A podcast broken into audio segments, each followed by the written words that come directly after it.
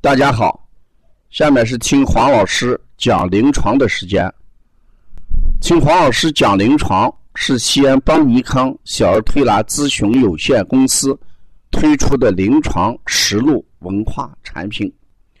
通过临床案例，不但解读和分享小儿常见病和现代综合症的病因、病机、病理、调理思路。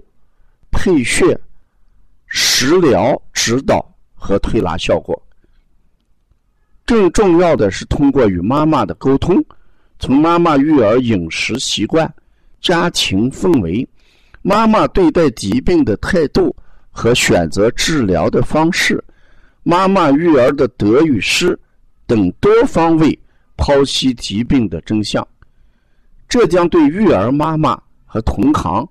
带来更多的思考，实现邦尼康不但用双手创新小儿推拿技术，还要用智慧传播小儿推拿文化的企业愿景。今天我给大家讲一下临床上的小儿语言障碍症。小儿语言障碍症。在我国第二次人口普查的时候，把它分为了七种情况。第一种情况就是失语症，也就是说，丧失了语言能力，那这自然就说话就形成极大的障碍，不能说话了，叫失语症，丧失了说话的能力。第二一种就是运动性的构音障碍症，由于运动，由于神经导致构音系统形成障碍。所谓构音组织，指的就是人的舌、嘴唇、牙齿、颌骨，这个四个我们统一叫构音系统。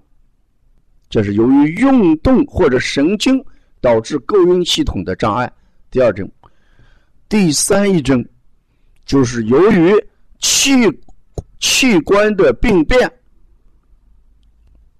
损伤而导致构音障碍，这是第三一种。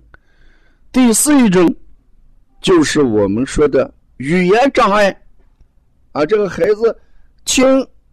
思维各方面形成说不出来这个语言组织的一种叫语言障碍，这是一个综合因素。第五一种就是我们说的语迟症，孩子到了两岁以后仍然怎么样，还不是不会说话，啊，这就是语言发育迟缓症，这叫五迟里面讲的，这与发育有关系。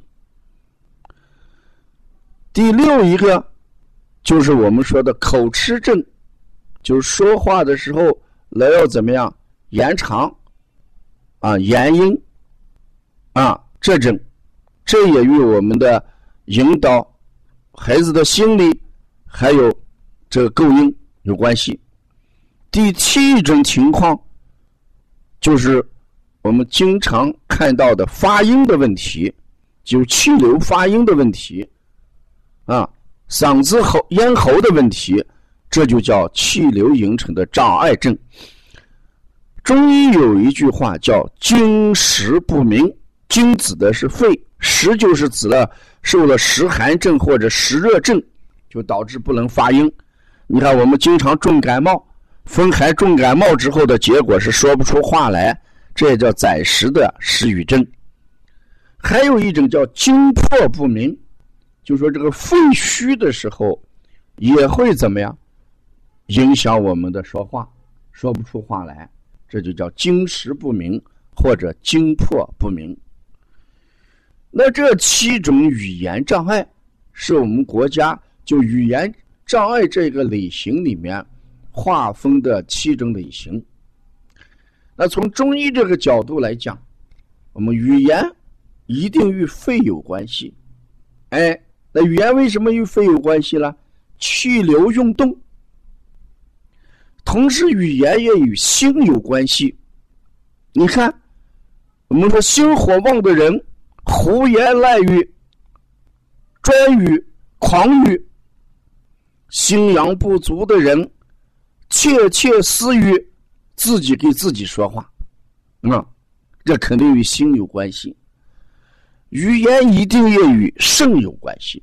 为什么与肾有关系？我们说肾主骨，骨生髓，老为髓之害。肾功能正常的孩子，脑的发育就完善，语言的障碍的可能性就小。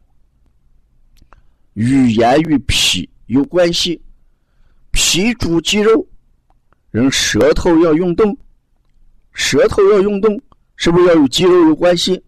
颌骨要运动，与肌肉有关系；牙齿要运动，与肌肉有关系。再说人的嘴唇。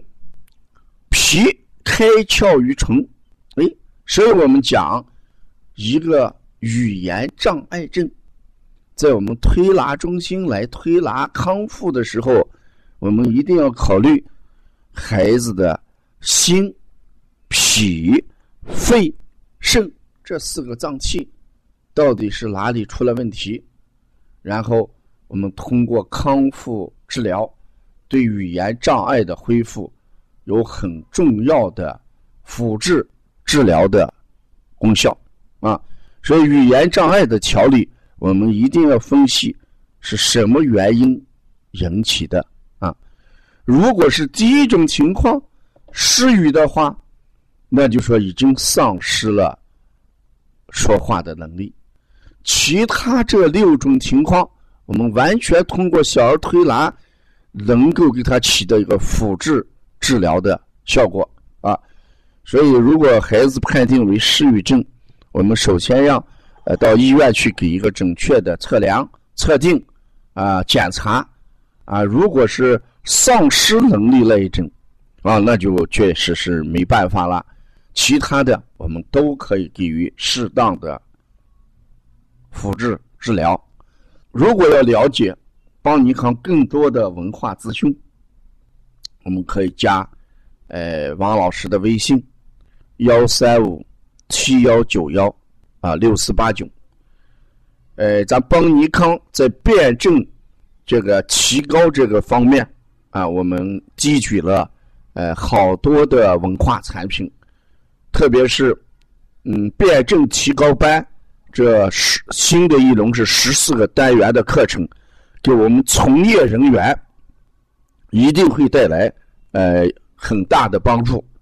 如果当你这个在从业当中对这个辩证呃出现一种瓶颈的时候，请你参加邦尼康辩证提高班的课程学习啊。经过一轮课程，你一定会掌握呃好的辩证方法，提高你推拿的效果啊。